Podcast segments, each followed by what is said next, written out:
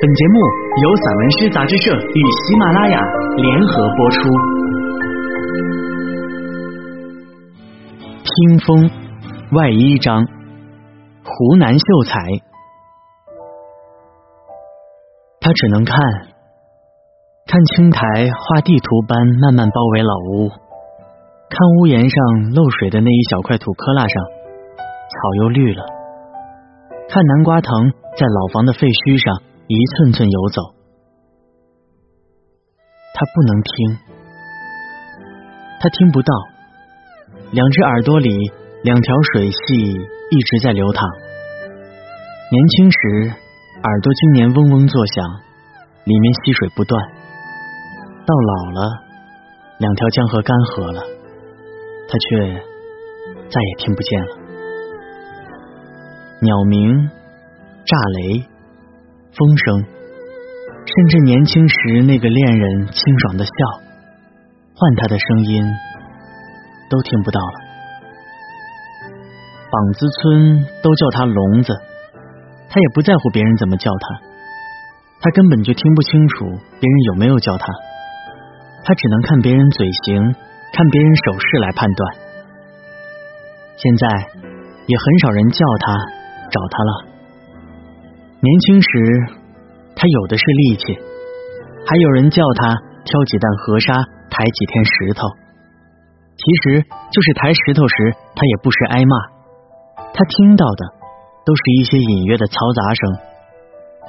最终，杠上的绳索一步步往他肩上移，一天下来，他的肩膀经常是又红又肿。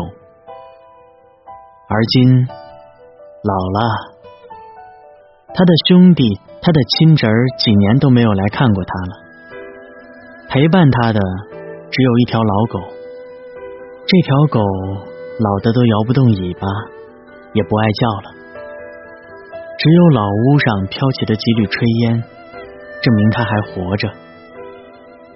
竹篱笆早就坏了，住的老屋到处开着天窗，处处漏雨。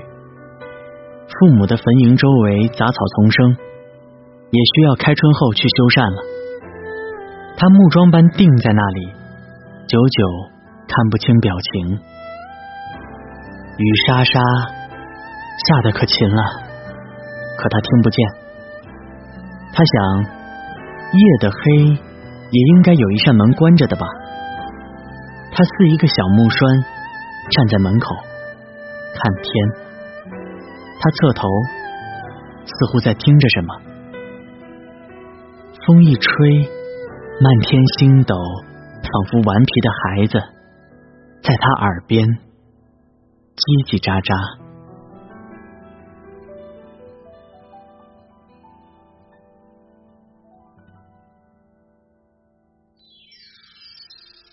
野火，那是傍晚。途经遥远的一处山崖，那里荒无人烟。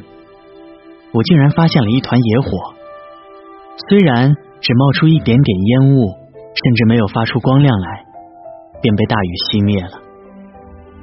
也许即使不下雨，它也会无声的熄灭。它太消瘦了，瘦弱的承受不起一点风，像一个气若游丝的病书生。微弱到可以忽略不见，我甚至怀疑他到底有没有在我眼前燃过、亮过。他到底有没有来过？至于他的来历，或是放牧人的烟蒂不小心引燃，或是自燃，已无从考证。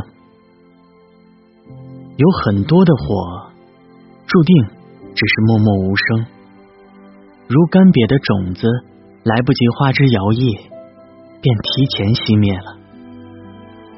谁不想做熊熊燃烧的烈火？那耀眼的烈焰，刺眼的光芒，那青春期般蓬勃的燃烧的声音，那团火早已熄灭，我还要怀揣火种，继续赶路。